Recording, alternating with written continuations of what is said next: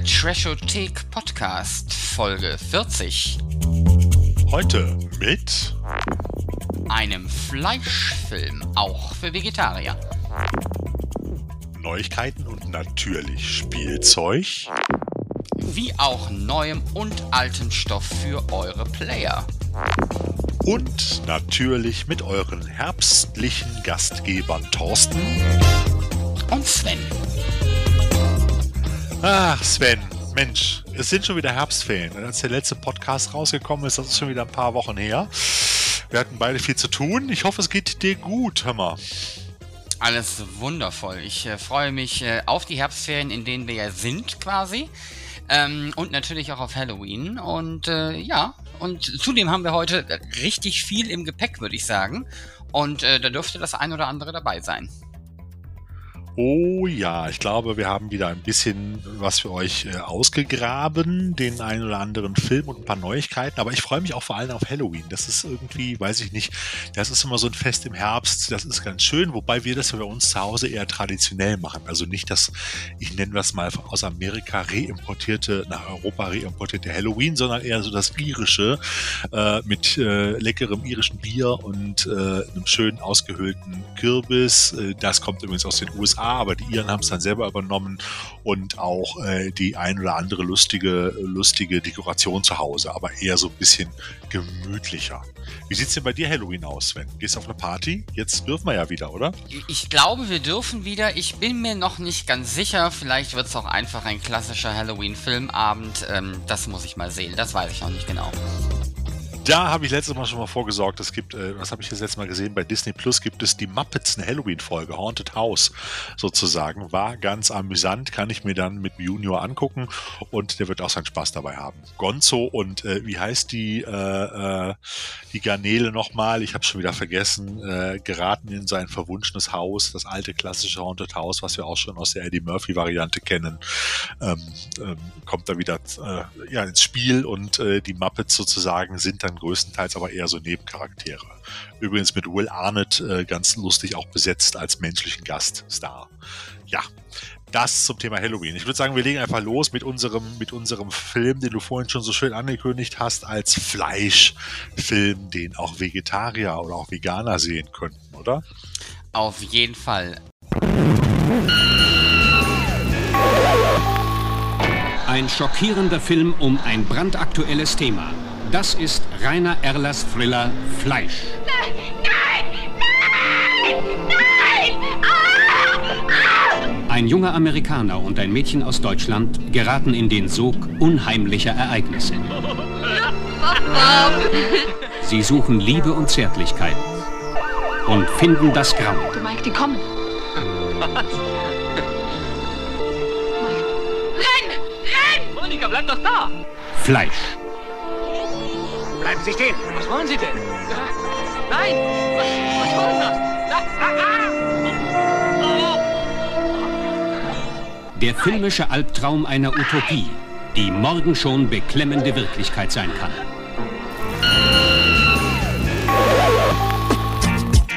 Interessanter Film. Kann man, äh, hast du interessant ausgesucht. Kann man nicht anders formulieren. Ich glaube, das liegt daran, der ist jetzt gerade auf Blu-ray rausgekommen. Also es geht um den Film. Er hat wirklich den Titel Fleisch für diejenigen, äh, die ihn unter euch noch nicht kennen. Ähm, äh, er ist von Rainer Erler, da sage ich gleich noch was zu. Der war in den 70ern, äh, späten 60ern, 70ern und auch teilweise 80ern ein bekannter deutscher Science- und Science-Fiction-Regisseur. Hat interessante Werke äh, hier produziert, meistens in Kombination mit den öffentlich-rechtlichen. Und äh, dieser Film ist gerade eben äh, von, ähm, jetzt muss ich gerade selber nachgucken, Film, Filmjuwelen heißt das Label, auf Blu-ray herausgebracht worden in einer relativ guten Qualität für die damaligen Produktionsverhältnisse. Nein, er ist nicht in, in einer gestochen scharfen HD-Qualität. Es ist noch ein bisschen Krissel drin und ein bisschen Filter und so weiter. Aber es sieht trotzdem sehr gut aus. Und der Film heißt Fleisch, lieber Sven. Dein erster Eindruck. Ja, ich äh, war zunächst einmal ein bisschen entsetzt, ähm, dass ich beide männlichen Quasi-Hauptdarsteller doch etwas sexier fand, als ich das hätte vermuten dürfen. Das hat so ein bisschen 70er Jahre Softcore-Porno-Feeling ausgelöst. Aber ähm, nachdem ich das dann ignoriert habe, ähm, weiß ich nicht, ist es, ähm, ist es merkwürdig, vor allen Dingen auch so alte deutsche Produktionen nochmal zu sehen. Da fühlt man sich immer so ein bisschen, also gerade ich als jemand, der jetzt wirklich sehr, sehr lange keine wirklich deutschen Produktionen gesehen hat, vor allen Dingen, ähm, also ist schon eine Weile her in Anführungsstrichen. Ähm, das fühlt sich so ein bisschen an wie in den 80ern, Ende der 80er nochmal vom Fernseher sitzen, in Anführungsstrichen. Also es hat auch so ein bisschen ähm, Retro-Charme an der Stelle. Ähm, nichtsdestotrotz ist der Film unterhaltsam. Ähm, und ich finde auch, also auch gerade für, für damalige Verhältnisse, ähm, gut bis ordentlich produziert. Ich meine, ähm, ich meine, so viel gibt's ja jetzt nicht zu produzieren ähm, auf der anderen Seite. Aber ähm, da will ich mal nicht meckern. Da gibt es Schlimmeres im Fernsehen. Jetzt hast du unsere Zuhörerinnen äh, sehr wahrscheinlich auf die komplett falsch, falsche Fährte gelockt, weil wir haben ja gesagt, der, der Film heißt Fleisch. Wir haben noch nicht gesagt, worum es geht. Und du erzählst so ein bisschen was von, du findest die beiden Hauptdarsteller erotisch und spannend und weiß Gott irgendwas. Jetzt ist es aber kein Sexploitation-Film, sondern es geht schon äh, um, um es mit Monty Python zu sagen, lebende Organspende. Das ist vollkommen richtig. Dem wollte ich jetzt zum einen nicht so vorgreifen. Zum anderen ändert das nichts an dem Charme des Films. Was machen die mit den Leuten, die ihr Schweine anbringt? Die nehmen Organe. Was? Organe für Transplantation. Die schlachten aus? Die fangen Menschen und nehmen sie aus? Der Mensch als Ersatzteillager. Eine beängstigende Vision. Hier werden gerade Nieren verpackt. Gekühlt in Boxen, angeschlossen an transportable Perfusionsapparate. Die spülen Blutersatz durch das Gewebe, damit es nicht abstirbt. Dann muss ein Mensch also sterben, damit ein anderer gerettet wird und leben darf. Sterben müssen wir alle. Wir bringen mal ganz kurz eine ganz knappe Zusammenfassung, bevor wir dann nochmal auf den Film und auch auf die Darsteller eingehen und auch auf den Regisseur, den ich übrigens sehr spannend finde und den ich jetzt quasi durch diesen Film auch wieder für mich wiederentdeckt habe. Also, worum geht es bei Fleisch? Die beiden Studenten äh, Monika oder Monika, sie ist ja eine Deutsche in Amerika, und Mike, er ist ein Amerikaner, bereisen in ihren Flitterwochen New Mexico. Bei dem abseits gelegenen Honeymoon Hotel werden sie in der kargen Landschaft von einem Rettungswagen gejagt. Die beiden brutalen, vermeintlichen Sanitäter überwältigen Mike und verschleppen ihn. Monika kann den Entführern entkommen und äh, findet trotz ihrer eigentlich unglaublichen Geschichte in dem Truckerfahrer Bill einen Verbündeten. Aber jetzt hänge ich mit drin in dieser miesen Geschichte, ob ich will oder nicht. Und ich bin für dich genauso verantwortlich. Ach, für dich genauso verantwortlich wie für die 20 Tonnen Fleisch hinter uns. Gemeinsam machen sich die beiden auf die Suche nach Mike und den Hintergründen der Entführung. Dabei kommen sie einer kriminellen Organisation auf die Spur, die im großen Stil illegalen Organhandel betreibt. Fleisch. Ein Thriller, wie es bisher noch keinen gab. Demnächst in diesem Kino. Fleisch.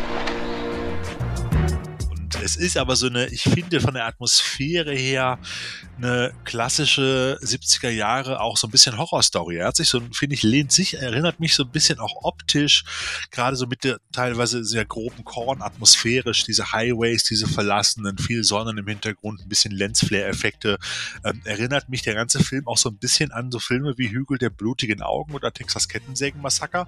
Auch wenn er natürlich bei weitem nicht so, nennen wir es mal so reißerisch oder exploitativ ist. Äh, ich würde mal sagen, Fleisch ist dann doch eher eine, eine Mischung aus naja, sagen wir mal, Tim Thaler und letzte Ausfahrt Brooklyn in der Wüste gedreht. So, ähm, aber er macht was her. Ich finde ihn durchaus spannend. Auch vom Erzähltempo ähm, ist er jetzt nicht stressig. Ich würde mal eher sagen, eher entspannt. Also eher nichts für die heutigen Highspeed-Erzähl-Junkies, die eigentlich die halbe Handlung schon in zehn Minuten haben wollen und dann muss es nur noch knall, bumm, bang gehen oder sowas. Ähm, äh, er ist eher so ein bisschen klaustrophobisch. Es ist sehr dreckig wirkt er auch manchmal für die damaligen Zeiten auch eine sehr exotische Atmosphäre. Wenn man mal davon ausgeht, dass der Film ja in Koproduktion von Rainer Erler mit dem ZDF produziert worden ist, ähm, ist er dann damals in den USA und Neumexiko gedreht worden und das war ja damals auch fürs deutsche Fernsehen nicht gerade üblich. Äh, äh, und äh, ja, ich sag mal, es waren, waren nicht gerade die schönsten Ecken auch in den USA oder auch in, in Neumexiko, die man da zu sehen bekommen hat. Also keine Hochglanzproduktion in dem Sinne, ähm, weil alle Sachen, die man man sonst so in weiten entfernten Ländern auch zu dieser Zeit oder auch später in öffentlich-rechtlichen gedreht hat, das waren dann eher so Sachen wie Traumschiff oder Rosamunde Pilcher. Und da passt er nun wirklich überhaupt nicht rein. Ich finde, in der Zeit waren die öffentlich-rechtlichen damals noch viel mutiger als heute. Das muss ich mal dazu sagen. Und der Film ist ja auch äh, damals auch zuerst sogar im Fernsehen gelaufen und hat dann erst seine Kinoauswertung gehabt und ist dann auch zu einem der erfolgreichsten Filme der damaligen Zeit auch bis heute in Deutschland äh, gewesen. Und das finde ich schon, finde ich schon enorm spannend, auch wenn der Film relativ simpel produziert worden ist. Aber ich glaube, dass, dass die Geschichte, den Roman hat Rainer Erler, der Regisseur, ja auch selber geschrieben, äh, durchaus spannend ist. Und er hat auch den Roman rausgebracht, der übrigens auch ein Bestseller geworden ist. So, und ähm, ich will jetzt gar nicht auf die weitere Geschichte eingehen. Ich finde es manchmal ein bisschen Hanebüchen, manche Story-Entwicklungen äh, da.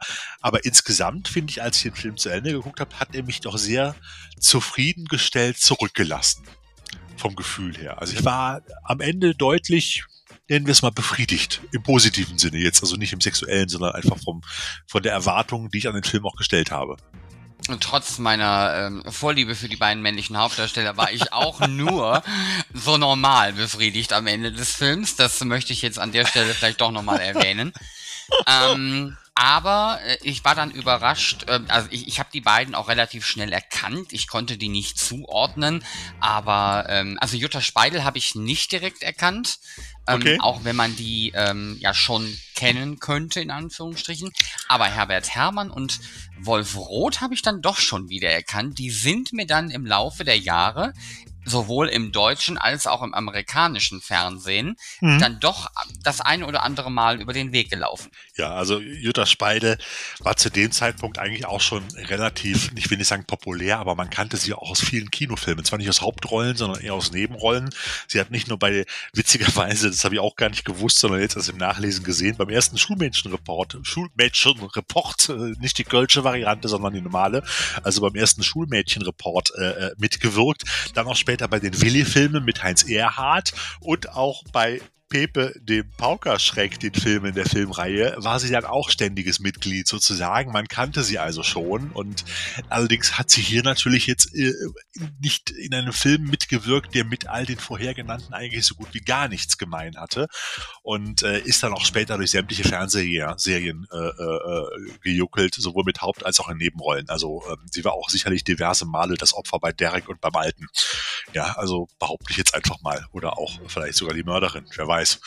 Ich kenne die nicht alle, die Folgen. Ja, du hast es schon angesprochen. Wolf Roth zum Beispiel hat ja auch äh, dadurch, dass er in den USA studiert hat und da viele Kontakte hin hatte, äh, äh, ist er dann später immer mal wieder auch äh, als Schauspieler dort in Fernsehserien wie Quincy Magnum oder auch Agentin mit Herz aufgetaucht, was ich sehr amüsant fand. Und äh, ansonsten in Deutschen ist er bei so ziemlich jeder Krimiserie irgendwo mal aufgetaucht, die man sich vorstellen kann. Und äh, zuletzt ist er dann noch bei den fantastischen Tierwesen Grindelwalds Verbrechen mit dabei gewesen. Kann ich jetzt nichts zu sagen, habe ich nicht gesehen. Interessanterweise wurde Wolf Roth, der den Truckerfahrer spielt, der sozusagen die, ähm, ähm, wie hieß sie noch, nicht Jutta, sondern äh, Monika, Monika, dann unterstützt und sie mitnimmt, erstmal rettet und hinterher versucht auch ihren entführten Mann zu finden. Äh, interessanterweise wurde, wurde äh, äh, Wolf Roth jetzt hier in dem Film von Manfred Lehmann synchronisiert. Das hat mich auch so ein bisschen irritiert. Ich weiß nicht, ob es dir aufgefallen ist, dass er die Stimme von Bruce Willis hatte. die jüngere. Das ist mir tatsächlich nicht aufgefallen. Also nicht seine eigene Stimme in der eigenen deutschen Produktion. Ist auch mal selten, dass das vorkommt, finde ich. Und äh, den Kollegen Hermann, äh, der damals auch mit Jutta Speitel liiert war, Herbert Hermann, der war hauptsächlich am Theater, aber auch bei diversen öffentlich-rechtlichen Krimi- und Großproduktionen immer gern gesehen und äh, spielt auch bis heute noch äh, Theater, wenn ich das richtig verfolgt habe. Ähm, ja, interessant wird's dann aber wirklich, wenn man sich auch den Schöpfer und den Regisseur von Fleisch mal vornimmt, Rainer Erler. Ähm, er hat viele gesellschaftskritische und äh, auch intelligente Zukunftsstoffe auf Celluloid gebannt, darunter auch so Klassiker, Fernsehklassiker teilweise, auch, aber auch Kinoklassiker wie das Blaue Palais, die Delegation, Plutonium, Operation Ganymed, hervorragend geil. Auch der Film ist sehr gut gealtert mit Horst Frank und anderen.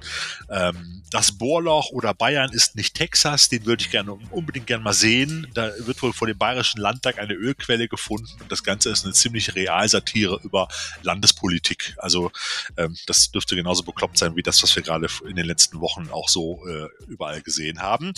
Und äh, es gibt noch den Katastrophenfilm Zucker, eine wirklich süße Katastrophe, wo sich alles oder viele, viele Sachen äh, sozusagen äh, Materialien in Zucker verwandeln durch einen freigesetzten Wirkstoff. Äh, ich habe auch nur den Trailer gesehen, sieht auch ganz spannend aus. Also durchaus interessante Filme, meistens oder meist oder fast immer mit einem kritischen Ansatz, einem gesellschaftskritischen Ansatz, einem, ich will nicht sagen bösartig erhobenen Zeigefinger, aber so, er wirft mal manchmal rotzig, so wie bei Fleisch, einfach mal die Diskussionsgrundlage zu einem Thema in den Raum, in den gesellschaftlichen Raum und das macht er halt durch unterhaltsame Spielfilme. In dem Interview, was man auf der Blu-ray gesehen hat, wurde er, hat er erwähnt, er wurde mal von einer Journalistin irgendwie von einer angefragt oder von einer Kritikerin mal angefragt, äh, gefragt, warum er immer so kommerzielle Filme machen würde, also Filme fürs Publikum. Und darauf hat er geantwortet, ja, für wen denn sonst, beziehungsweise ich mache Filme fürs Publikum, die das Publikum gucken möchte. Und dann bringe ich auch noch Inhalte mit unter, die dem Publikum vielleicht auch mal so ein bisschen zu denken an, anregen sollen. Also ich finde diese, diese Frage, warum man denn so kommerzielle Filme macht. Und ich empfinde seinen Film auch Fleisch, auch rückwirkend nicht als wirklich kommerziell. Also für mich geht das Ganze schon so ein bisschen Richtung Arthouse-Trash, aber es ist schon interessant, wie manche Leute auch so künstlerische Filmproduktion oder Filmproduktion an sich oder den Ansatz zwischen Kunst und Kommerz doch bewerten. Also ich denke, als Regisseur möchte man doch eigentlich immer einen Film machen, der in erster Linie erstmal fürs Publikum ist, egal mit welcher Zielsetzung. Ob er nur unterhalten soll, ob er zum Denken anregen soll, ob er zum Diskussion anregen soll, aber für wen macht man denn einen Film sonst? Sven, weiß ich nicht. Also, fand ich komisch. Während du hier sinnierst, für wen man denn überhaupt äh, äh, Filme produziert, und ich gebe dir äh, eher recht, äh, ja natürlich für ein Publikum, ähm, habe ich herausgefunden, woher ich den Wolfroth eigentlich kenne, so richtig, nämlich Ja. aus Das Erbe der Guldenburgs. ja, Das ja. hast du wirklich geguckt?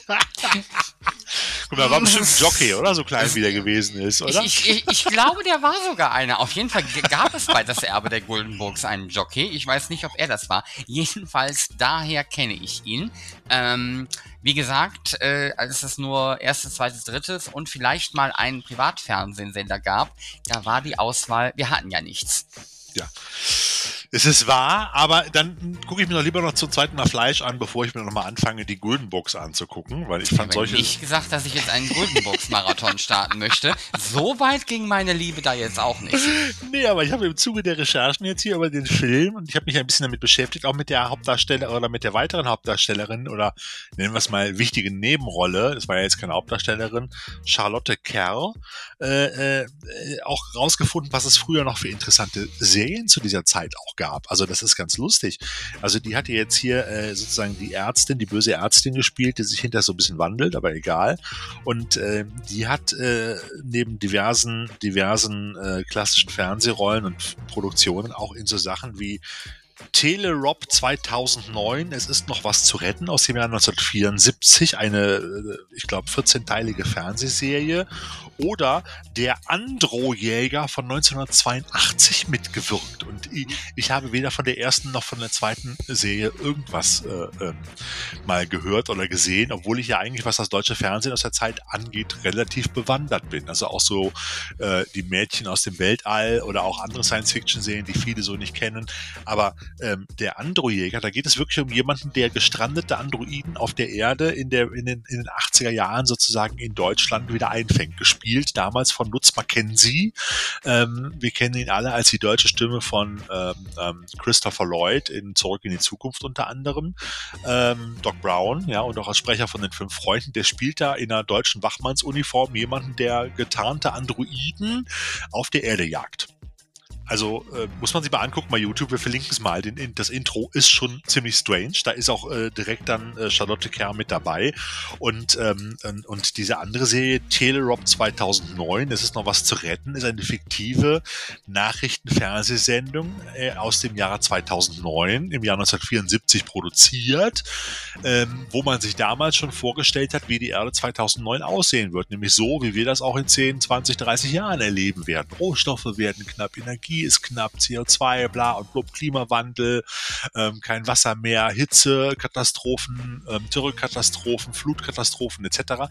All das haben die damals in so einer sehr spacigen, abgefahrenen, nennen wir es mal, äh, Zukunftsvision von einer, von einem Magazinsendung, die da immer produziert wird, ähm, vorhergesehen. Und das auch sehr, ich nenne es mal unterhaltsam, heutzutage doppelt und dreifach unterhaltsam, weil man sich denkt, absolut schräg, aber auch teilweise mit, ich will nicht sagen seherischen Fähigkeiten, aber doch mit äh, es ist noch nicht ganz so schlimm, wie sie es da darstellen. Also wir sind noch nicht so weit, wie man es sich ähm, 74 erdacht hat. Aber ich finde das interessant, mit was für Stoffen, und das meinte ich vorhin, äh, dass die öffentlich-rechtlichen damals durchaus mutiger gewesen sind als heute. Ist überhaupt noch was zu retten? Studio Telerop sendet im Jahre 2009 eine wöchentliche Lebens- und Überlebenshilfe für Zeitgenossen von heute und übermorgen. 2009. Es ist noch was zu retten. Wenn die sowas heute mal produzieren. Du erinnerst dich, vor einiger Zeit gab es ja auch mal so eine, so eine Produktion, so eine Pseudoproduktion mit dem Klimawandel, wie die Erde in 20 Jahren aussieht oder so. Da haben sich alle drüber aufgeregt, wie man sowas denn zeigen und produzieren könnte. Und damals war es übrigens auch ähnlich. Nur man hatte mehr Mut und hat mehr sowas produziert als heute. Heute macht man das einmal und dann lässt man es wieder.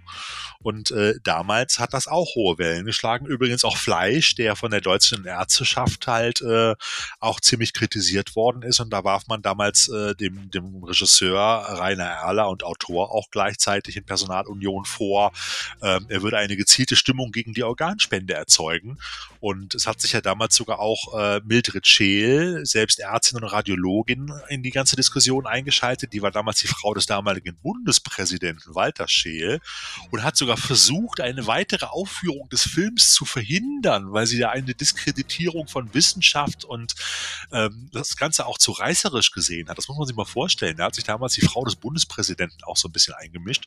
Ähm, ja, wir kennen das heute auch in unserer kleinen Twitter-Blase, aber ähm, das war, glaube ich, damals noch mal eine andere Hausnummer, um ganz ehrlich zu sein. Aber ich finde, es ist aber, ich, es ist an der Ja? Stelle auch interessant zu sehen, wie, ähm, also jetzt ist Deutschland ja nicht immer das liberalste Land, wenn es um solche Prozesse geht.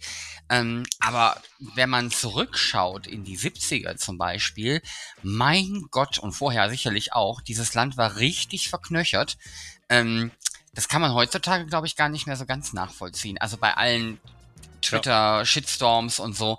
Ähm, das sind ja dann auch immer quasi, das ist ja die Allgemeinheit, die sich dann austauscht. Ne? Aber wenn ich mir hier überlege, dass sich hier einfach mal die Frau des Bundespräsidenten ähm, quasi einmischt und eine Art Zensur ähm, durchführen möchte und das als ähm, Frau eines liberalen Bundespräsidenten, das muss man noch dazu sagen, ja. Also ähm, das, das ist schon ein anderes Kaliber, würde ich sagen. Ähm, Ja. ja, aber äh, das ist ja auch immer, wenn man zurückblickt, also sind es jetzt, sei es jetzt Eigenproduktionen, die vielleicht ähm, wesentlich mutiger waren im Vergleich zu dem, was heute äh, von den öffentlich-rechtlichen kommt.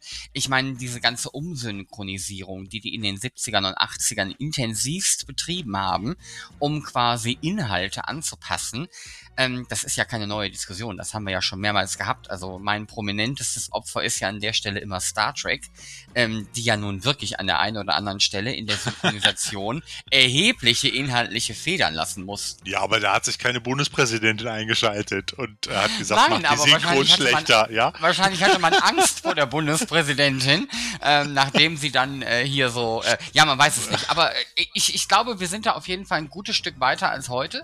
Ähm, tatsächlich, äh, ganz ehrlich, manchmal so, so, so charmant die 70er, 80er ja manchmal sein können in der Retrospektive. Ähm, so froh bin ich, dass ich dann da auch entweder noch nicht da war oder nur sehr klein war. Ich glaube, das war nicht alles schön. Nee, also man, ich glaube, man hat einfach auch viele Sachen mehr äh, auch nach außen gebracht. Also wie gesagt, ich, ich gebe diese These aus, der öffentlich-rechtliche Rundfunk oder auch Fernsehen, also das gehört ja alles zusammen, war damals wesentlich mutiger als heute und nicht einfach nur, hat sich nicht auf irgendeinen Trend gesetzt und politisch auch in die eine oder andere Richtung gedreht, sondern man hat auch versucht, den Leuten so ein bisschen das Denken beizubringen und hat auch mal Visionen Diskussionen aufgemacht. Das, das erlebe ich heute einfach nicht mehr. Also das ist, äh, mag sein, dass es, dass es heute vielleicht ein Stück weit politischer in die eine oder andere Richtung ist, aber es ist, ich sehe das nicht in, in dieser Form, dass man also damals diese, diese wahnsinnig spannenden Science-Fiction-Stoffe auch aufgesetzt hat. Also ich habe mich auch schon vor einiger Zeit mal so ein bisschen damit beschäftigt halt. Ich denke nur an Insel der Krebse zum Beispiel. Auch eine wahnsinnig spannende Science-Fiction-Story über Roboter, die sich selber produzieren und vervielfältigen und nachher gegen ihre, ihre Erfinder sozusagen rebellieren. Das ist äh, ziemlich abstrakt dargestellt auf einer komischen einsamen Insel, wo sich dann so Krebsroboter vervielfältigen und immer größer und immer brutaler werden und so weiter. Eine lustige, heutzutage lustig anzusehen, damals eine ernst gemeinte Fernsehproduktion, die man sich heute aber immer noch gut angucken kann unter dem Aspekt des Arthouse-Trash, sage ich mal. Und da gab es ganz, ganz viele, unwahrscheinlich viele Produktionen. Es ist ja auch so, dass Rainer Erler, und dann kommen wir auch, glaube ich, zum Schluss, äh, auch also ein bisschen als der Erfinder des Science-Thrillers, glaube ich, genannt äh, wurde, des, des Subgenres Science-Thriller in Deutschland genannt wurde, welches quasi so eine Art ja, brisante und politische und wissenschaftliche Themen äh, spannungsreich präsentiert und umsetzt. Also sich auch wirklich mit, mit ernsthaften Themen auseinandersetzt. Und da ist ja Fleisch auch so ein Thema. Wie gesagt, das Thema Plutonium hat er aufgegriffen, viele andere Sachen auch. Ähm, immer wieder aktuelle, spannende Themen. Und ähm, das war damals, also ich kann mich da nur wiederholen, einfach spannender. Doch kommen wir spontan, würde ich sagen, einfach jetzt mal für Fleisch zum Trashometer. Das haben wir nämlich gar nicht vorbereitet, ist mir gerade aufgefallen. Aber wir machen das jetzt einfach mal, wir machen das jetzt einfach mal live. Was hältst du davon? Also nichts fürs erste Date, Sven. Was sagst du da? Äh, eine 5. Auf keinen Fall? Beim ersten Date? Ja, du kannst, den kannst du nicht beim ersten Date zeigen, ich bitte dich. Nicht so, guck mal, Schatz, ich habe hier einen spannenden Film, der war. Nein, nein, nein, nein, nein, nein, nein. Der Okay, geht, ähm, ja, alles der, klar. der geht gar nicht. Also, nee, Dann, nee. mm. dann haben wir den Bierdeckelfaktor. Der ist allerdings auch sehr hoch, weil ich finde, dass trotzdem nicht so wahnsinnig viel passiert. Also es gibt nicht wahnsinnig viele Spins und weiß Gott irgendwas. Deshalb würde ich den Bierdeckelfaktor auch eher auf eine 3 setzen. Vielleicht sogar auf eine 4. Ach komm, setz mal auf eine 4. Ich glaube, man kann das wirklich in drei Sätzen erzählen, was passiert. Ähm, der Blutamatwert ist äh, aber extrem überschaubar. Also äh, gibt es überhaupt Blut in dem Film? Einer wird mal angeschossen. Ich glaube, das war's, ne? Also, es glaub, ist null. sehr wenig Blut. Wenn es George A. Romero gewesen wäre, hätte er die Organtransplantation vor laufender Kamera gezeigt und die, die Hälfte der Hauptdarsteller wären ausgeweidet worden zu dieser Zeit. Das ist aber nicht Rainer, Rainer Erlers Stil gewesen. Also äh, ist der Glutamatwert null. So. Dann haben wir das äh, Sexorama. Eine Eins, oder? Eine 1 für Eine Wolf Eins. Roth und 70er Jahre Pornoästhetik. Also es gab ja auch eine Sexszene zwischen, zwischen, zwischen Jutta Speidel und Herbert Herrmann, eine kleine. Also das ja, war aber schon. Wolf Roth, ein Punkt ist, ein Punkt Ja? hat der Film sich verdient, aber auf keinen Fall mehr. Also Jutta Speidel oben ohne war damals schon eine Diskussion. Da sind einigen Leuten im Kino die Ohren rot geworden. So. Wahrscheinlich nicht nur die Ohren. Alles klar. Und der Trashpegel. Wen haben wir da? Sven. Ähm. Ne, ne, ne, zwei oder drei? Ja, komm, gehen wir ihm eine 3. Heute. Eine drei, ja. Rückblickend wirkt er schon ein bisschen trashig und passt so. Könnte sich auch gut noch so ein bisschen in das Genre Grindhouse-Kino ein, einschleichen und hat ja auch durchaus den einen oder anderen Schauwert. Und ich finde, wie am Anfang, die Atmosphäre wirkt auch echt so ein bisschen wie bei, also ganz, hat mich ganz stark hier Hügel der blutigen Augen erinnert, so die Wüstenszene. Durchaus, und so durchaus. Aber Ja. wenn, ganz ehrlich, wenn du den heute quasi remaken würdest und quasi die Optik aufpolieren würdest, ähm, wäre nichts davon Trash. Der wirkt halt auch unter anderem aufgrund seines Alters äh, und dieser Parallelen zu anderen Trash-Filmen sehr trashig, obwohl er es selber nicht ist. Also den kann ich ja meiner Mutter noch vorsetzen. Ja, das, äh, das ist wohl wahr. Okay, dann hätten wir insgesamt hätten wir 13, 13 Punkte geteilt durch 5 sind meiner Meinung nach, äh, wenn ich mich jetzt gerade nicht verrechnet habe, 2,6. Ne? Auf unserem Trasho-Meter. Wundervoll. Fleisch. Ein Thriller, wie es bisher noch keinen gab. Demnächst in diesem Kino. Dann würde ich sagen, haben wir euch da draußen ja nicht nur mit Fleisch erstmal einen ganz hervorragenden Film mit an den Start gegeben, um in diese wabernde Wolke des semi-deutschen Arthouse-Trashs oder auch nicht einzusteigen. Und äh, denkt dran, das haben wir nicht nur aus Spaß erwähnt, Telerob Telerop 2009, es ist noch was zu retten und der Androjäger sind definitiv Sachen, die ähm, eine Recherche mal wert sind. Schaut mal Also- rein.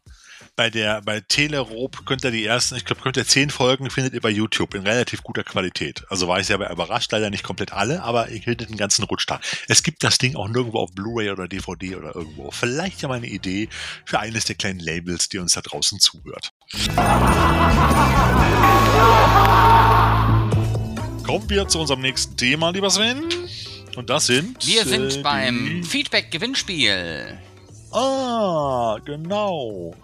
Wunderbar. Ja, Feedback-Gewinnspiel. Es gab ja auch bei der letzten Sendung, äh, Folge 39, äh, gab es ja durchaus ein bisschen Feedback. Äh, Raphael Meyer hat uns wieder mal geschrieben, wie man sich so bei dem Thema Playmobil in Rage reden kann.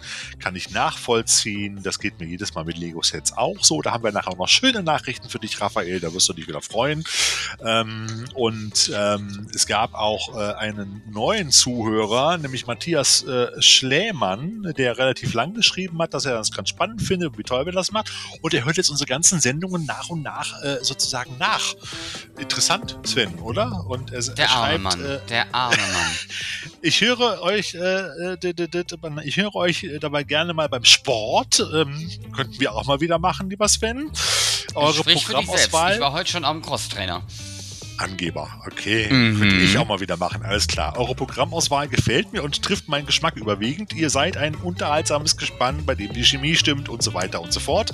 Ja, vielen, vielen Dank. Nicht, äh, wir wollen jetzt nicht die ganze Lobhudelei hier ausbreiten, aber es liest sich doch auch immer mal ganz, ganz nett und es tut gut. Vielen, vielen Dank, lieber Matthias.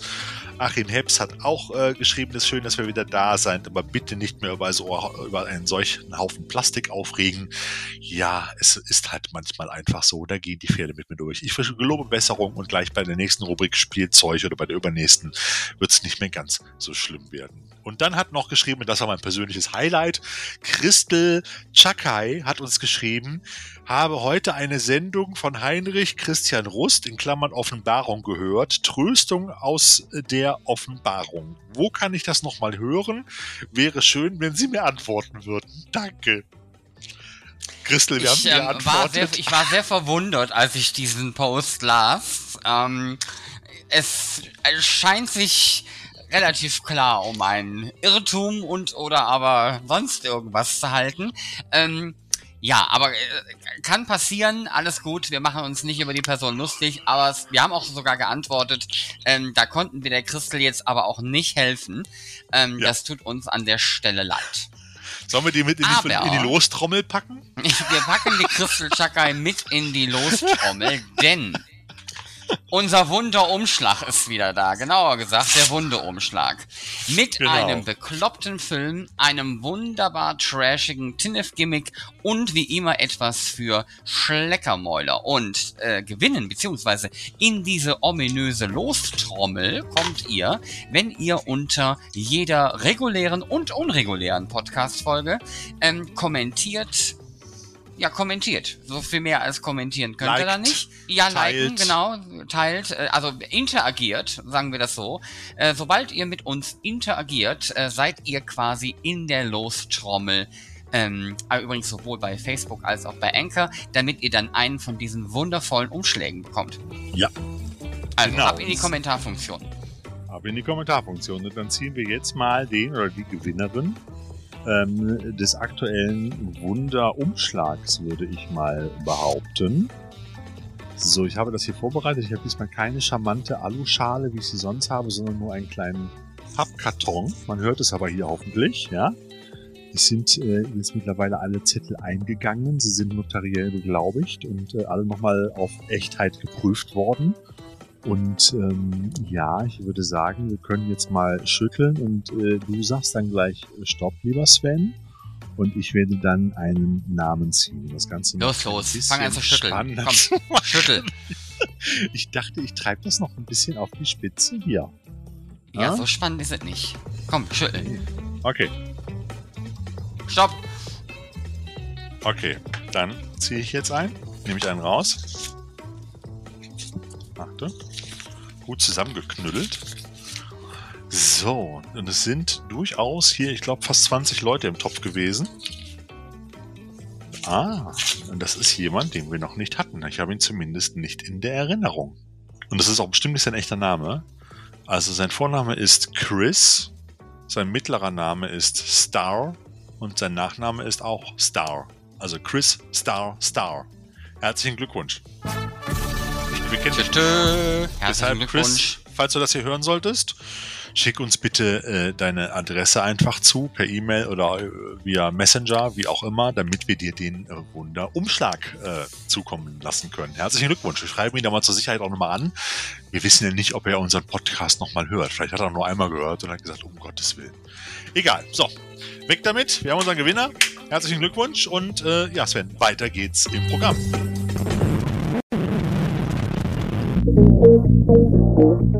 Wir kommen zu unseren News oder auch Neuigkeiten. Wir werden nicht immer alles nur in äh, Englisch machen oder auf Englisch. Wir haben ein Potpourri an äh, Kurznews, die wir euch nicht vorenthalten wollen. Und äh, ich würde sagen, der Thorsten fängt an. Streaming. Die dritte Staffel der Netflix-Serie Filme, das waren unsere Kinojahre, die im Original The Movies That Made Us heißt und irgendwie auch cooler klingt, ist raus und wirft einen nostalgischen Blick auf die Kultfilme Aliens, A Nightmare on Elm Street, Halloween, Robocop, Freitag der 13. und Der Prinz aus Zamunda. Und ich musste mich beim Gucken echt wirklich bremsen, damit ich das Ding nicht in einem Rutsch durchgeguckt habe. Also wirklich, wirklich interessant.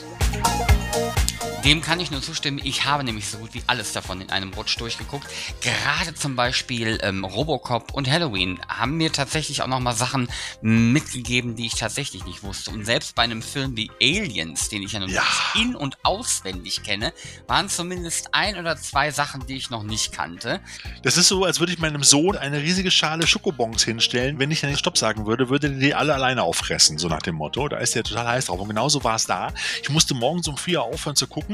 Ich habe dann noch zwei Folgen übrig gelassen, weil ich gedacht habe, wenn du jetzt die anderen beiden Folgen auch noch guckst, schaffst du es nicht mehr ins Büro. so, egal. Aber für uns eine riesengroße Schale Schokobons. Halloween, wir haben es bereits erwähnt, Halloween ist äh, Ah. quasi äh, ba- bald schon da. Es steht quasi hinter dem Busch und lauert. Ähm, und nicht nur das, The Shape is Back. Halloween Kills startet in diesen Tagen in den Kinos, sowohl in den Vereinigten Staaten als auch bei uns. Und abermals wird Laurie Strode, aka Jamie Lee Curtis, den Kampf mit ihrem Widersacher aufnehmen. Nachdem der Vorgänger durchaus zu begeistern wusste, ist nun die Frage, ist eine Steigerung möglich oder wird es ein Totalausfall? Auf jeden Fall gut, John Carpenter steuert wieder einmal den Soundtrack dabei. Hm, das ist doch nicht schlecht. Da bin ich mal, mal wirklich gespannt. Wobei mir auch Jamie Lee Curtis langsam echt leid tut. Das ist so ein bisschen wie bei William Shatner und Captain Kirk, oder? Die wird den Charakter auch nicht mehr los, oder? Ja, aber sie hat ihn auf der, auf der anderen Seite hat sie ihn so cool wieder aufleben lassen, in Anführungsstrichen. Ähm, das fand ich schon ziemlich gut. Also äh, für mich ist das eine der ewigen Heldinnen, von daher, so, solange sie Bock hat, habe ich auch Bock. Nicht umsonst hast du dir auch eine Actionfigur von ihr gegönnt. Hm? Das ist richtig. Wo ich Jawohl. mir auch eine Actionfigur gönnen würde, wenn ich mal äh, günstig drankommen würde, wäre nämlich äh, das Franchise, in dem es in unserer nächsten Kategorie geht, nämlich den Trailern, der quasi kurzen Trailer-Vorstellung, ähm, wo wir mal kurz drauf schauen, was gibt's denn da eigentlich, was kommt denn da? Und da haben wir nämlich zwar nicht zu Halloween diesen Jahres, sondern erst im Jahr 2022 und ich glaube im Frühjahr irgendwann, Scream 5. Ghostface ist wieder am Start und auch die alte Kernbesetzung mit Nev Campbell, Courtney Cox und David Arquette, die alle ihre Paraderollen äh, neben einer Reihe von Newcomern wieder aufnehmen. Und ich bin tatsächlich jetzt mal gespannt. Sie haben das jetzt vier, vier Teile überlebt. Ich bin mal gespannt, ob jetzt vielleicht im fünften Teil mal einer der oder ein Nee der Alteingesessenen dran glauben muss. Nicht, dass ich das möchte, mag die Charaktere sehr, aber ähm, ich bin gespannt, was Scream 5, ähm, das soll so eine Art Soft-Reboot sein. Ähm, ich weiß nicht genau, wie sie das begründen oder erklären. Ähm, werden wir dann sehen. Auf jeden Fall die beste Dialogszene war, als David Arquette in dem Trailer dann ähm, äh, Sidney Prescott fragte, ob sie denn eine Waffe hätte und sie sagte, ich bin Sidney Prescott. Natürlich habe ich eine Waffe. und ähm, ich bin auf jeden Fall sehr gespannt auf diesen Film. Ich finde aber auch, das sind so Momente im Leben. Ich habe den Trailer ja auch gesehen und wenn du dann siehst, wie die Schauspieler, die man in jungen Jahren mit jungen Gesichtern gesehen hat, jetzt auch gealtert sind, da wird einem das eigene Alter auch nochmal bewusst und wie viel Zeit schon vergangen ist zwischen all diesen Filmen. Ich weiß nicht, ob ich das immer so gut finde, wenn man dann auch bei sowas immer darauf hingewiesen wird, wie alt der Scheiß eigentlich schon ist und wie alt man selber damit geworden ist. Also ist mir da wieder extrem aufgefallen. Okay, ein weiterer Trailer lief übrigens äh, auch zu Matrix 4. Da bin ich noch nicht so sicher, ob ich da wirklich so begeistert bin wie du, lieber Sven. Denn so richtig weiß man ja auch nicht genau, was in Matrix 4 passieren wird. Der veröffentlichte Trailer macht aber naja, zumindest mal Lust auf mehr. Und äh, wer sich die Wartezeit verkürzen möchte, der kann die Meta-Analyse-Videos auf YouTube, YouTube zum Trailer schauen. Da wird bis auf die Farbe der Brillenrahmen alles unter die Lupe genommen. Ähm, Keanu Reeves und Carrie Ann Moss sind auf jeden Fall wieder mit dabei. Und bei letzterer freut es mich persönlich besonders, weil die habe ich immer wahnsinnig gerne gesehen. Allerdings bin ich mir nicht wirklich sicher, ob Matrix 4 wirklich ein guter Film war. Nach dem Ende von Matrix 3, nämlich den beiden damals noch Warschawski-Brüdern, heute hassen sie ja Sisters und auch anders, ne, irgendwie? Ja, das ist tatsächlich etwas schwierig im Blick zu behalten. Ähm, das sollen die bitte alles so machen, aber ich habe mich jetzt mittlerweile auf so eine Formulierung wie die Wachowskis festgelegt, weil ähm, die ist am, am einfachsten in der, in okay. der Hinsicht. Wie die ja. beiden das, den, den dritten Teil, das Ende des dritten Teils, den die beiden definitiv versaut haben, so und ich fand den dritten Teil, also ab, spätestens auf der Hälfte einfach nur noch grottig und ich habe den auch, glaube ich, nie wieder gesehen. Also du hast ja vollkommen recht. Es ist aber nicht ganz klar, ob der vierte Teil eventuell Teil 2 und 3 auslöscht ähm, oder wie damit umgegangen wird. Ähm, da bin ich mal sehr gespannt. Die wissen schon, dass sie das nicht wirklich gut hingekriegt haben am Ende. Vielleicht nutzen sie Matrix 4 ja auch da einfach, um ein bisschen aufzuräumen und vielleicht einfach Fehler wieder gut zu machen. Ich persönlich war ähm, nicht nur vom Material des Trailers ähm, begeistert, sondern auch der Trailer-Erstellung. Also die, die, musikalische Untermalung fand ich großartig. Der war ziemlich gut geschnitten. Ähm, war ich ein Freund von.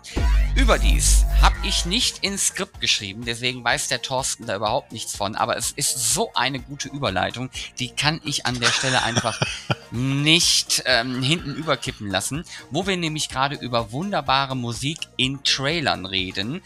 Der nächste Trailer, der liegt auch durchaus in unserem Metier, hat überdies eine sehr, sehr, also ich finde großartige, aber sehr gewagte Musikauswahl.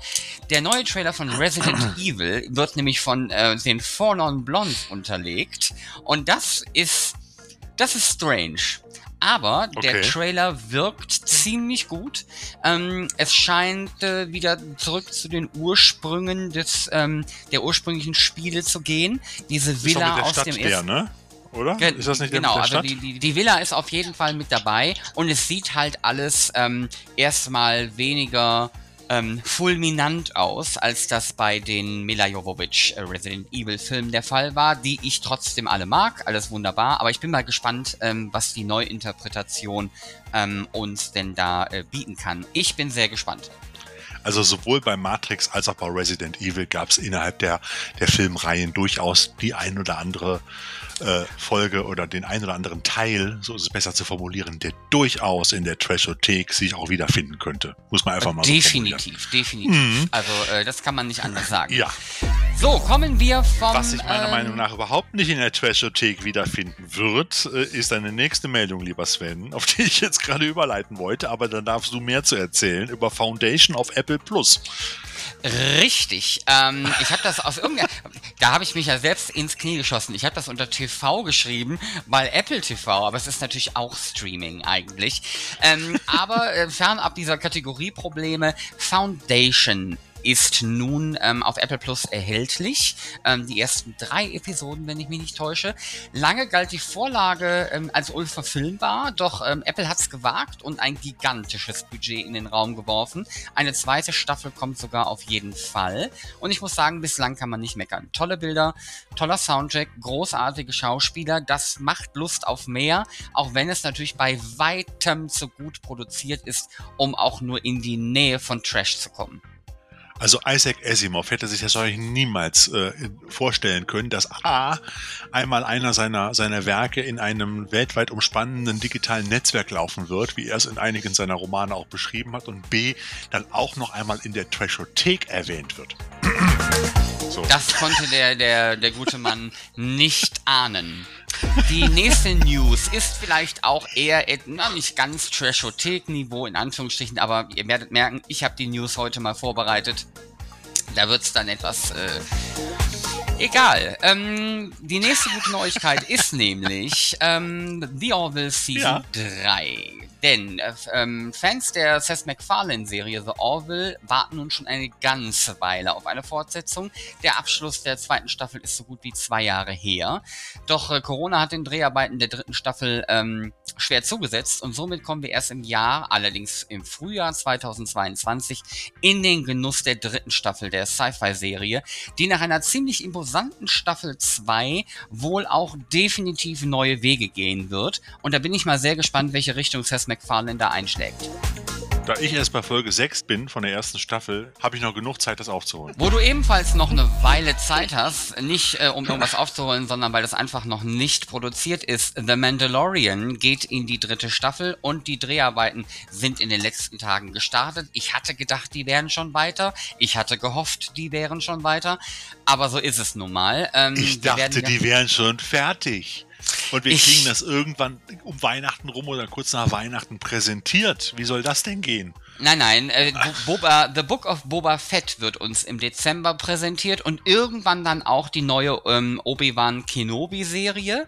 Ähm, die hat nämlich unter anderem auch dazu geführt, dass ähm, der Mandalorianer erst später gedreht werden konnte, weil die haben halt diese unglaublich imposante Technik, die in der Mandalorianer eingesetzt wird, die haben die jetzt nicht in jedem Studio. Die müssen sich das schon so ein bisschen nacheinander ja. teilen. Scheiß und auf Obi-Wan und Scheiß auf, äh, Entschuldigung, Entschuldigung, ja, ich will The Mandalorian sehen.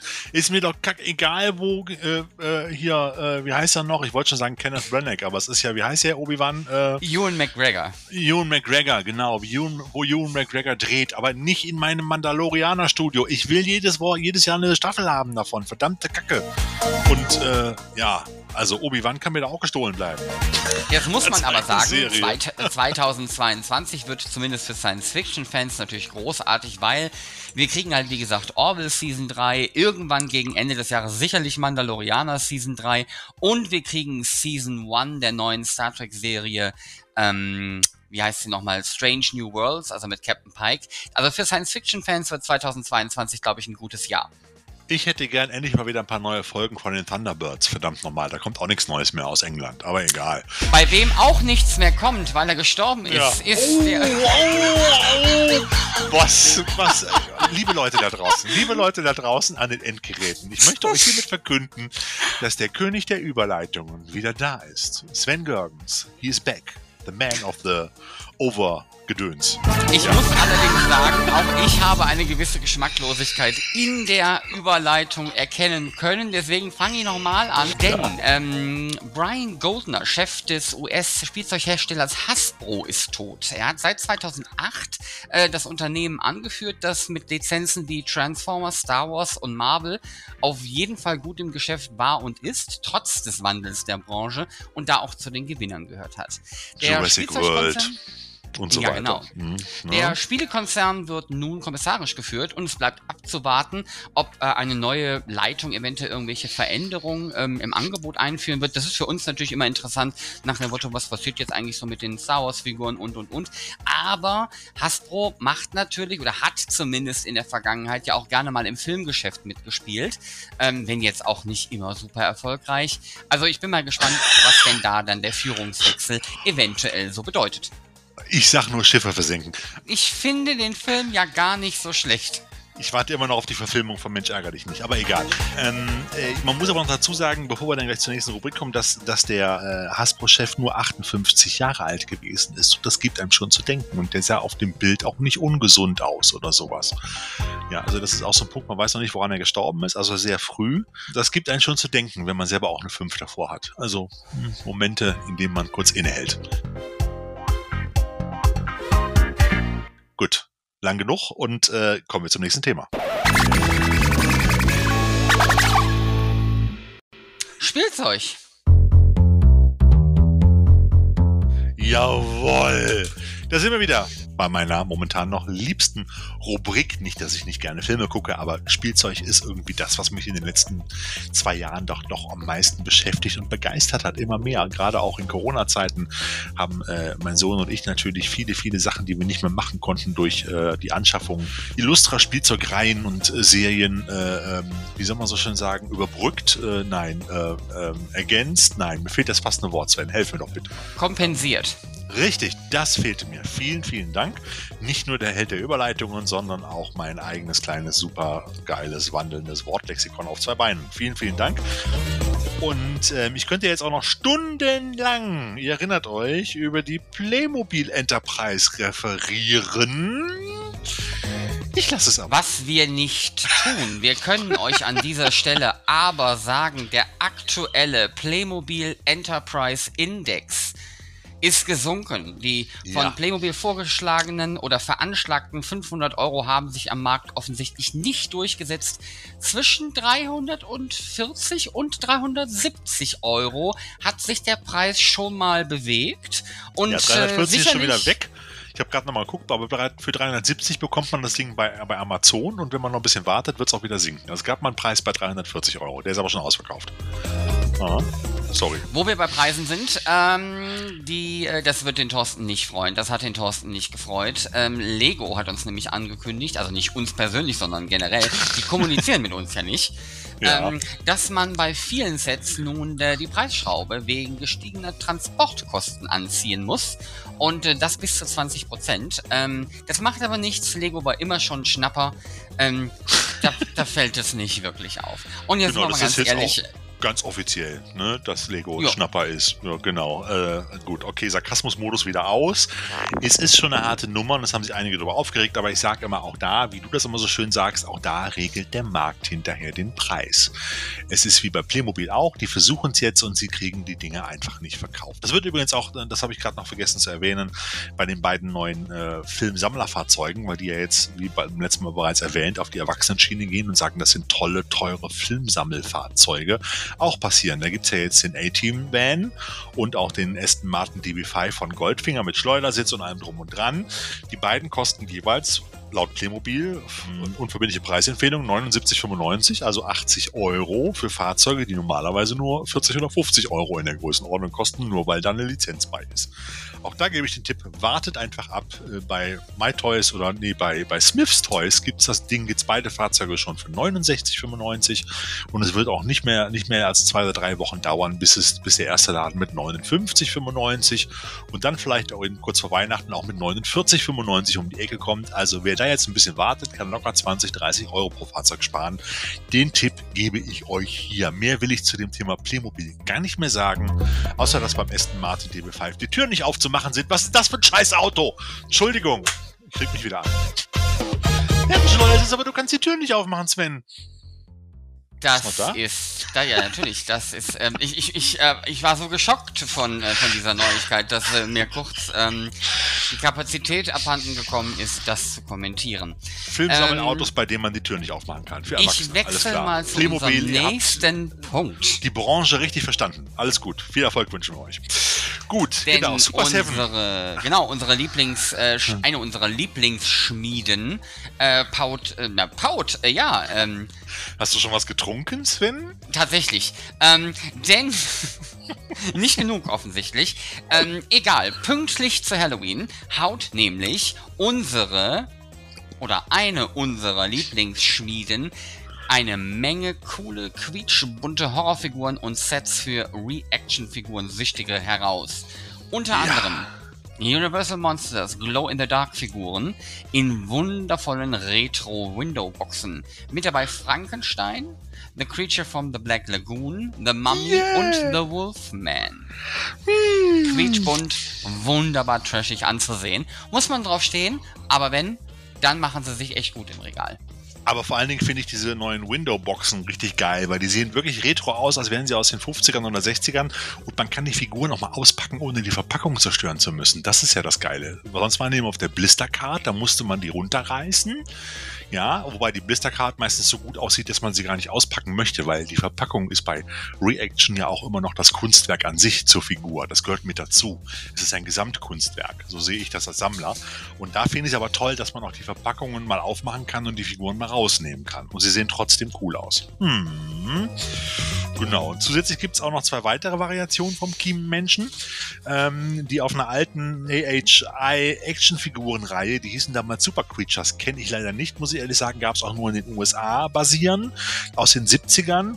Und äh, diese Figuren sind schön verkleinert aufs 10 cm Format einer Reaction-Figur, ebenfalls in den wunderbaren Retro-Window-Boxen erhältlich. Da gibt es dann zwei Figuren, ähm, ein männliches und ein weibliches äh, Creature äh, oder Kiemenmensch, äh, ähm, Männlein wollte ich jetzt sagen, einen weiblichen und einen männlichen Kiemenmenschen. Genau. Die weibliche Figur sieht man übrigens, die hat, ich will nicht sagen roten Nagellack, aber die hat wirklich rote Krallen an den Füßen und an den Fingern. Ob das Nagellack sein soll, ich weiß es nicht. Guckt es euch mal an im Internet, sehen ganz spaßig aus, die Figuren.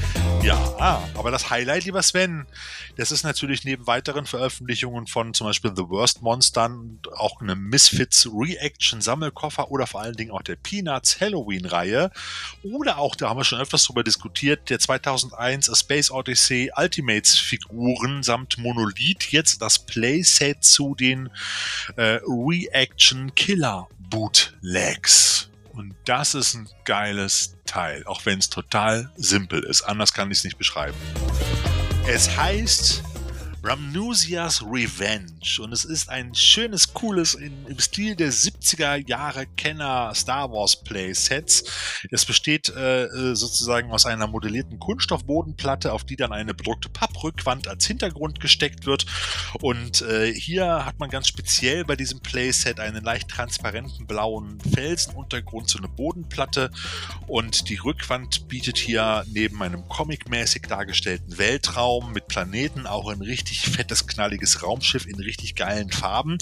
Und äh, das ist so ein richtiges Vitrinen-Highlight. Und der Hit ist, dass bei diesem, bei diesem Playset zu den Reaction Killer Bootlegs auch die beiden bisher erschienenen Figuren, nämlich Count Draco Knuckle Duster und dem Phantom Star Killer, äh, zwei äh, sozusagen zwei diese beiden Figuren beigelegt sind und zwar als Glow in the Dark Figuren. Die leuchten dann auch schön im Dunkeln und die sehen richtig richtig geil trashig aus und da haben wir ja schon mal in einer der vorher gegangenen Podcasts drüber berichtet.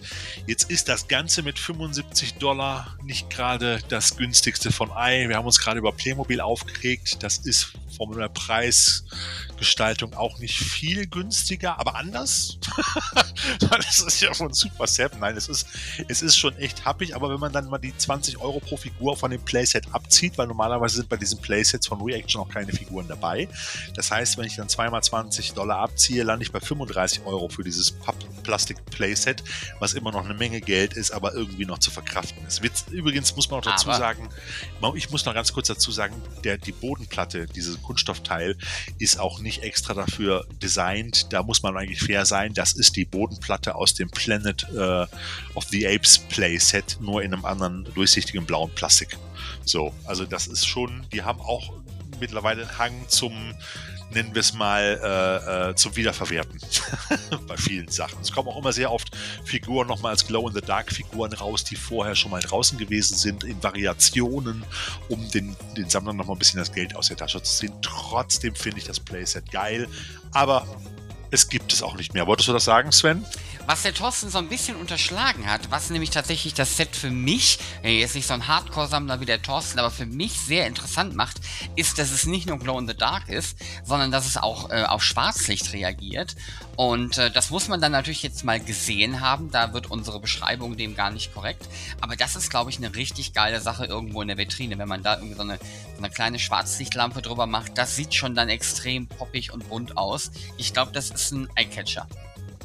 Das knallt so richtig, jawohl. Ich muss euch aber dazu sagen, ihr könnt euch darauf freuen oder nicht. Das Problem ist nämlich, das Set ist bereits vergriffen.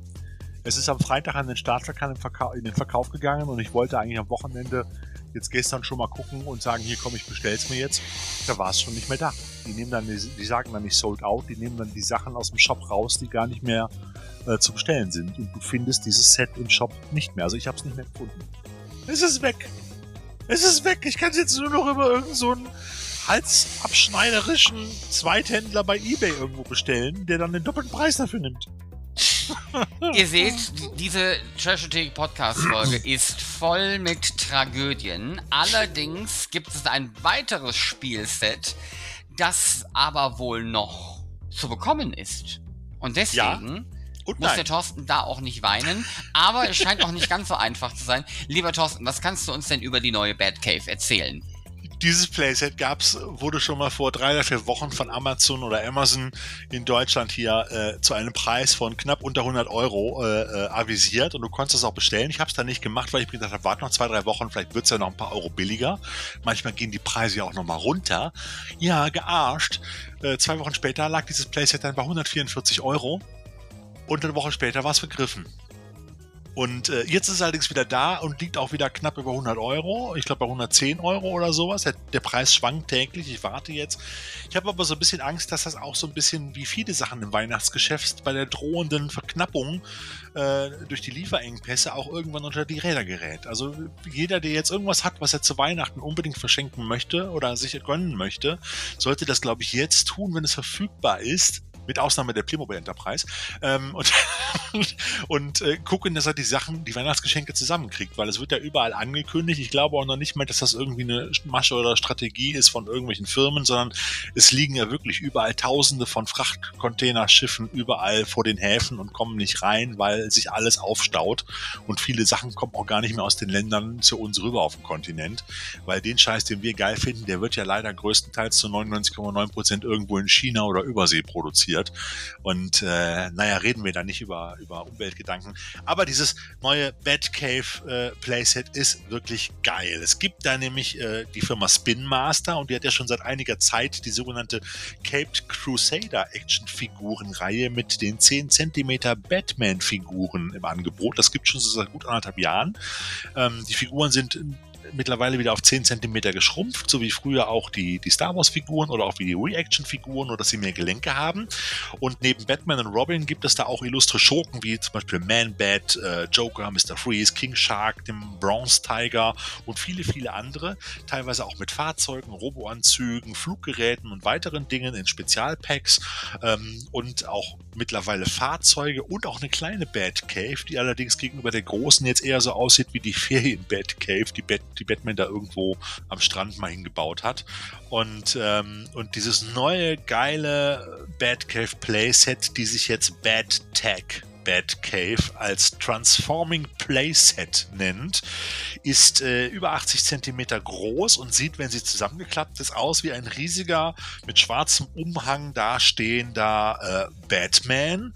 Und man kann ihn vorne an der Vorderfront aufklappen, den Kopf nach hinten klappen und so weiter. Und dann kommt dann das Innere als Batcave in Erscheinung auf knapp äh, sechs Ebenen mit verschiedenen Bereichen und Zubehör. Sieht ziemlich cool aus. Ich glaube, auch wenn er zusammengeklappt irgendwo im Regal oder in der Ecke steht, sieht der auch ganz gut aus, aber aufgeklappt bietet der halt jede Menge Räume und Ebenen von einer Gefängniszelle über eine Waffenkammer, über einen Trainingsbereich, da ist dann noch ein Bereich fürs Batmobil, äh, eine Fusionskammer, ach, allen möglichen Krempel, Geheimgänge, Türen und so weiter und so fort, aber das in der Mitte, äh, Kern des Ganzen ist quasi der Aufzug in der Mitte, den man dann passend äh, hoch und runter fahren kann. Und zu jeder Ebene, auf der er sich gerade befindet, kann man über zwei Knöpfe zwei Soundeffekte auslösen. Immer einen Spruch und eine Geräuschcollage, die dann immer zu der jeweiligen Ebene passt. Also zur Gefängniszelle so Türen, die ins Eisentüren, die ins Schloss fallen, Ketten klirren und so weiter und so fort, zum Generator, so ein Turbinensound und so und dann auch immer entsprechende Batman-Sprüche. und das finde ich eigentlich ziemlich, ziemlich cool. Das ganze Ding kostet auch knapp 100 Euro, wie vorhin schon erwähnt. Und äh, ich finde die Reihe persönlich deshalb so spannend, auch mit diesen 10 cm Actionfiguren, weil sie nicht nur zu erschwinglichen Preisen einen hohen Spielwert bieten, man kann die so wirklich gut positionieren. Da ist ziemlich viel Kleinkram auch an Waffen und Zubehör dabei, immer bei den einzelnen Figuren. Ähm, nein, äh, es es hilft einem auch bei den immer größer werdenden Actionfiguren, weil viele Figuren werden ja in letzter Zeit immer und immer größer. Also der Standard bei den DC-Figuren war ja eigentlich zwischendurch schon irgendwie 18 Zentimeter, sowas wie die, wie die hier Black Series-Figuren von, von Star Wars. Und da braucht man einfach richtig Platz für. Und hier hat man dann mal viele Figuren auf kleinem Raum in einer schönen Kiste untergebracht. Und Kids haben trotzdem ihren Spaß daran. Also mein Sohn findet die Actionfiguren auch cool, auch wenn sie nur 10 cm groß sind. Die müssen nicht mal 18, 20 oder 23 cm groß sein. Und das finde ich auch. Und es schont ein bisschen den Geldbeutel, weil die Figuren für teilweise 8 Euro zu haben sind. Also, wer Bock auf sowas hat und auf Batman steht, der sollte sich auf jeden Fall mal das Bat oder die Bat Tech Bat Cave als Transforming Playset anschauen.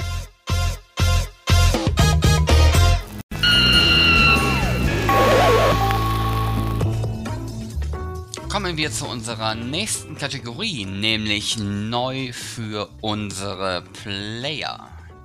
Da haben wir eine Vielzahl, naja, Vielzahl ist jetzt vielleicht übertrieben, aber den ein oder anderen Film, den wir euch kurz vorstellen möchten, äh, damit ihr auch wisst, was ihr in den nächsten Wochen so schauen könnt. Der erste Film, Monster Hunter. Als ein unerwarteter Sandsturm Captain Artemis Mila Jovovich und ihre Einheit in eine andere Welt katapultiert, finden sich die Soldaten in einem unbekannten und feindlichen Land wieder. Sie haben den Lebensraum von gigantischen und äußerst gefährlichen Monstern betreten, die gegen ihre Feuerkraft immun zu sein scheinen. Viele rafft es ziemlich schnell dahin und im verzweifelten Kampf ums Überleben trifft Captain Artemis auf einen mysteriösen Hunter, dessen Fähigkeiten es ihr ermöglichen, den mächtigen Kreaturen etwas entgegenzusetzen. Wir haben es hier mit einer weiteren Computerspielverfilmung zu tun, die uns Paul W.S. Anderson hier mit seiner Frau Mila Jovovich in der Hauptrolle abliefert. Für Monsterfans durchaus unterhaltsam, wirkt der Film sonst eher wie der Pilotfilm zu einer vielversprechenden Streaming-Serie. Tolle Effekte, viel Rums und Bums, ein paar nette Gags und Twists. Um der Twists willen kann man mal gucken. Gibt es bereits auf DVD und Blu-ray in 2 und 3D. Ja, Monster Hunter macht wirklich Spaß, aber ähm, ich hatte ein bisschen mehr erwartet, gebe ich ehrlich zu, aber es ist ja auch eine Geschmackssache. Äh, da fehlte mir irgendwie noch mittendrin was. Aber egal. Ähm, wo mir überhaupt nichts fehlt, sage ich ganz offen und ehrlich, ist bei dem Film, den ich jetzt präsentiere, nämlich auch ein Sheriff braucht mal Hilfe.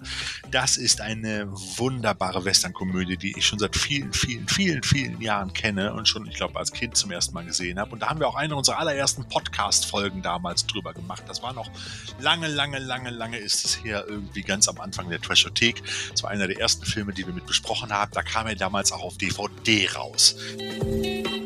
Kalender ist eine Goldgräberstadt in Colorado. Eigentlich wollte Jason McCullough, gespielt von James Garner, nach Australien, doch das Geld ist knapp und so beschließt er dort erstmal ein wenig nach Gold zu suchen. Durch glückliche oder auch unglückliche Umstände erhält er gleich den vakanten Posten des örtlichen Sheriffs. Gegen die Erwartungen aller setzt sich der Ortsfremde aber rasch durch und räumt mit Coolness und Köpfchen in Kalender ordentlich auf. James Garner brilliert in in dieser, wie schon gerade eben erwähnt, unterhaltsamen Western-Komödie aus dem Jahr 1969 neben Bruce Dern, Jack Elam und Joan Hackett. Im Jahr darauf versuchte man übrigens auch noch das Erfolgskonzept äh, von Support Your Local Sheriff, so heißt der Film im Original, noch mit Latingo zu kopieren, hat aber nicht so gut geklappt.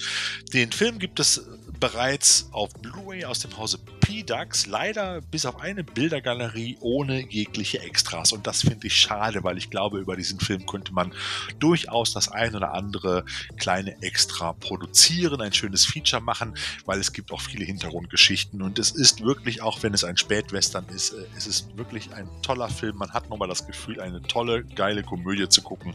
Und James Garner ist wirklich top in dem Film. Also, wer ihn noch nicht kennt, sollte ihn sich unbedingt mal angucken angucken. Er macht wirklich Spaß. Ebenso viel Spaß macht sicherlich auch Frankenstein, die ultimative Monsterkollektion aus dem Hause Koch-Films, früher auch mal Koch Media genannt. Ähm, was soll man dazu eigentlich noch viel schreiben oder erzählen? Frankensteins Monster ist neben Graf Dracula eine der bekanntesten Figuren der Horrorgeschichte. Die Klassiker der 30er und 40er Jahre prägten bis heute den Look des Monsters und inspirierten unzählige Adaptionen und Neuverfilmungen. Also klar, Boris Karloff auf. Ne? Als Frankensteins Monster.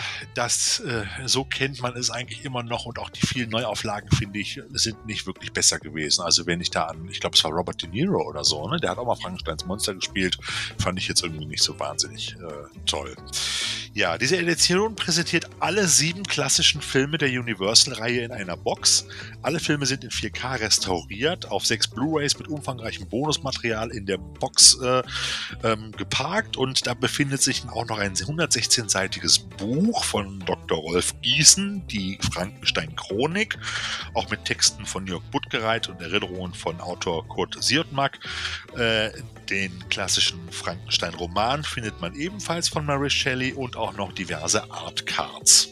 So, und die Filme selber, wer es nicht mehr Erinnerung, in Erinnerung hat, die sieben klassischen Frankenstein-Filme waren Frankenstein, Frankensteins Braut, Frankensteins Sohn, Frankenstein kehrt wieder, Frankenstein trifft den Wolfsmenschen, Frankensteins Haus und jetzt Überraschung, Überraschung, Draculas Haus, also House of Dracula im Original, aber da taucht Frankenstein auch drin auf. Ich habe sie alle mal auf DVD gesehen in einer, in einer lauen, warmen Sommernacht und sie sind alle herrlich anzugucken und sie jetzt in noch besserer Qualität sehen zu dürfen, da freue ich mich jetzt auch wirklich, wirklich drauf. Und vor allen Dingen auch auf die vielen Extras, die in der Box noch dabei sind. Da sind also bei den einzelnen Filmen noch Audiokommentare, Super 8 Fassungen, diverse Features, Trailer, Werbemittel und auch noch darüber hinaus weitere Dokumentationen in Spielfilmlänge, wie zum Beispiel Universal Horror, Karloff, The Gentle Monster oder auch Karl Lemmle, Ein Leben wie im Kino.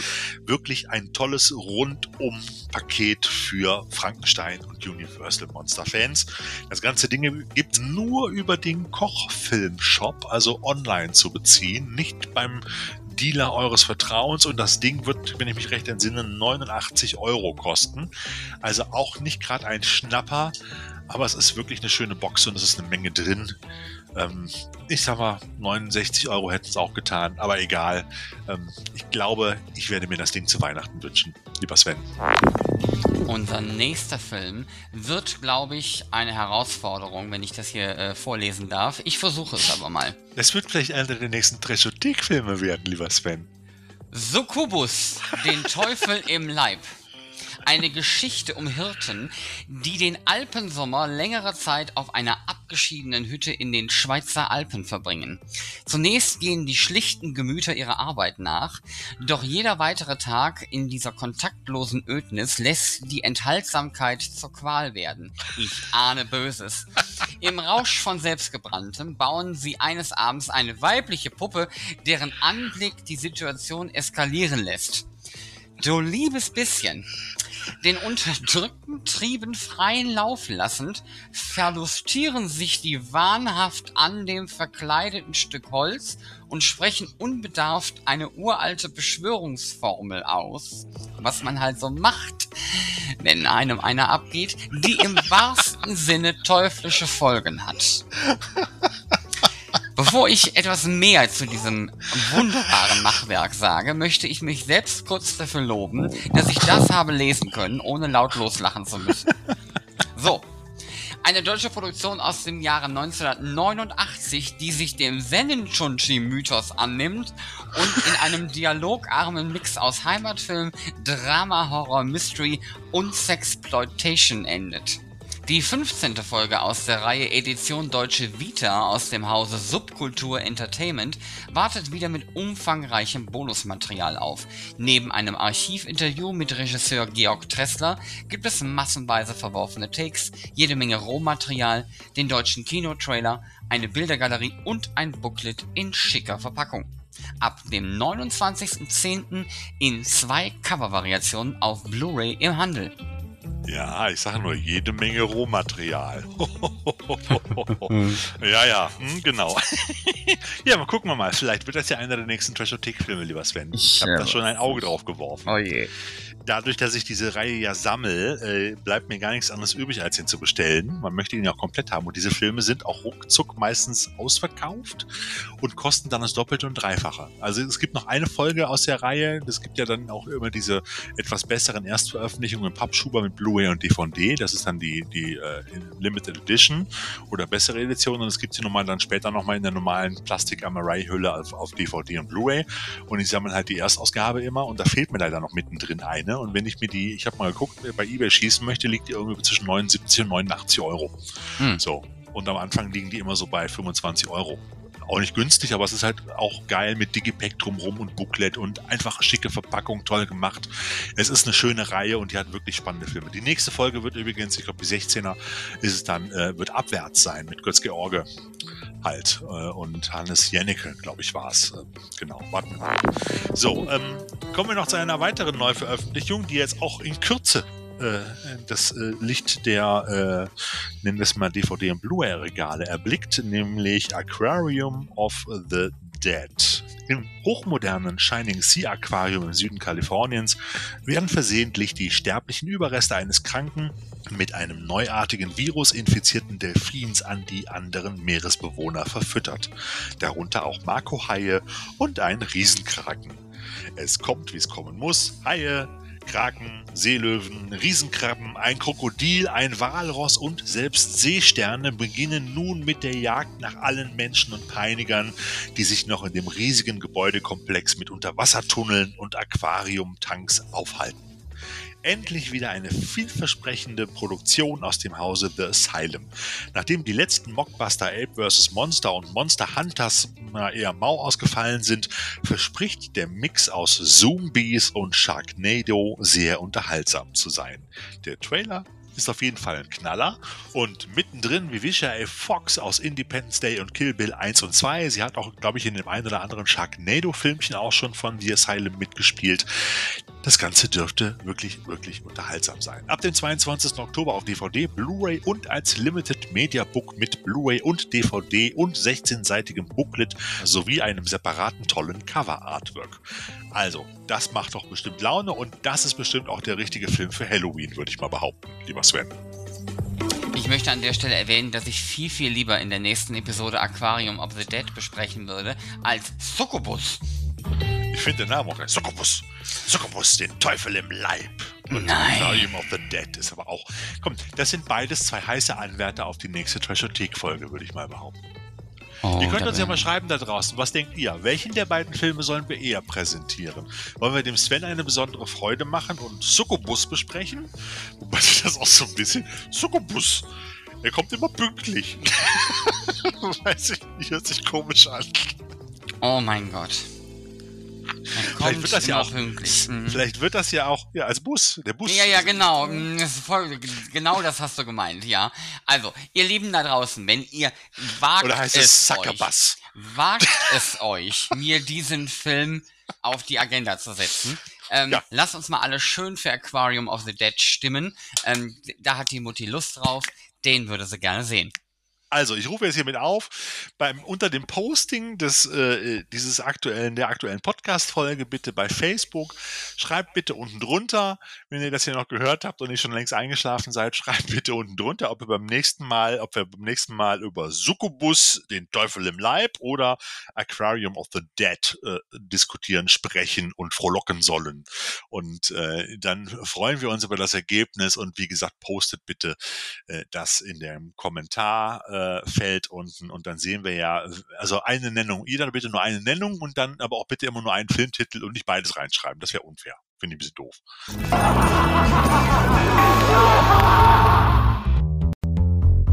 Sven, haben wir noch irgendwas in dieser, in dieser wunderbaren 40. Podcast-Folge der Trashothek, was du noch an die Menschheit da draußen loslassen möchtest und auch unseren Zuhörern und Zuhörerinnen? Ich sage es mal bewusst andersrum, weil es laut Statistik wesentlich mehr männliche Zuhörer bei unserem Podcast gibt als weibliche.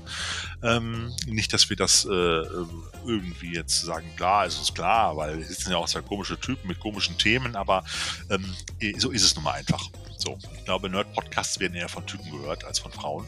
Ähm, ähm, möchtest du da noch irgendwas loswerden an unsere Zuhörer und Zuhörerinnen da draußen? Ich äh, denke tatsächlich nicht, denn wir haben ja heute mit unserem äh, wunderbaren deutschen Arthouse Sub-Genre-Film Fleisch schon mal äh, wirklich gut vorgelegt.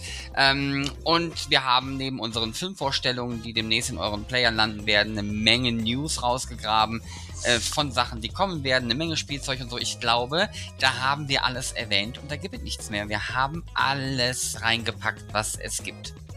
Also postet, welchen der beiden Filme ihr beim nächsten Mal hören wollt äh, oder mit denen wir uns beschäftigen sollen. Und ansonsten wünschen wir alles Liebe und Gute. Bleibt gesund, macht euch eine schöne Zeit und äh, ja, ich würde mal sagen, bis zum nächsten Mal. Bis bald. Bis dann. Tschüss. Pepe der Pauperschre Pauper, hm? bei Pepe den Pauper. Oh Gott, ey. Und auch bei Pepe der Paupersch Ich kann nicht mehr. Geil.